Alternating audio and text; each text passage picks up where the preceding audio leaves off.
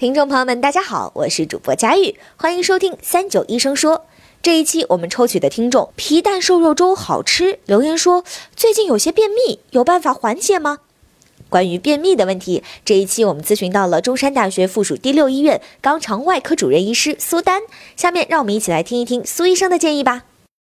呃，便秘的主要治疗方式呢，应该说我们在整个便秘的治疗过程中，生活习惯的调理一定是放在第一位的，贯穿整个便秘治疗的始终。首先就包括一个是饮食，还有一个生活的作息，就是我们需要每天呢摄入适量的这个蔬菜和水果，就是纤维素这么一类的东西，包括酸奶。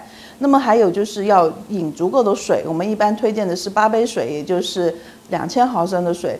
那么另外呢，就是每周要做一些适当的一个运动，我们推荐是呃有氧运动。就每一次是一个小时以上，那么每周是至少是两次的。那么除此之外呢，我们还要保持一个良好的心态。那么睡眠时间呢，最好是一天是在八个小时以上的。另外呢，就不要太紧张，就不要被便秘的这个不适的这感觉影响了我们的睡眠，影响了休息。呃，假如是便秘呢，它同时又合并一些其他的症状，比如说腹胀啊、腹痛啊，那么这种情况我们一定要及时的就医，就不可以呃单独以生活。调整为主，那么这个是第一种治疗。那么第二种治疗就是药物治疗。我们说便秘的治疗呢，应该说市场上有非常多的广告，呃，但是呢，不是说所有的在市场上流行流通的这种呃通便药都是安全的。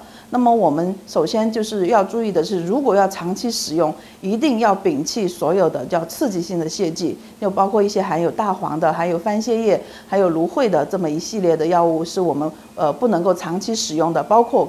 呃，开塞露这一类，呃，也是属于刺激性的泻剂。那么我们推荐使用的是一些溶剂性泻剂，还有一些就是可以润肠的，包括油脂类的、润滑的肠道的，像蜂蜜啊这一类的一一些呃类似的一一些药物。还有一类比较安全，但是呢，就是呃有一定的副作用，但是作用是非常确切的。那么就是促动力药。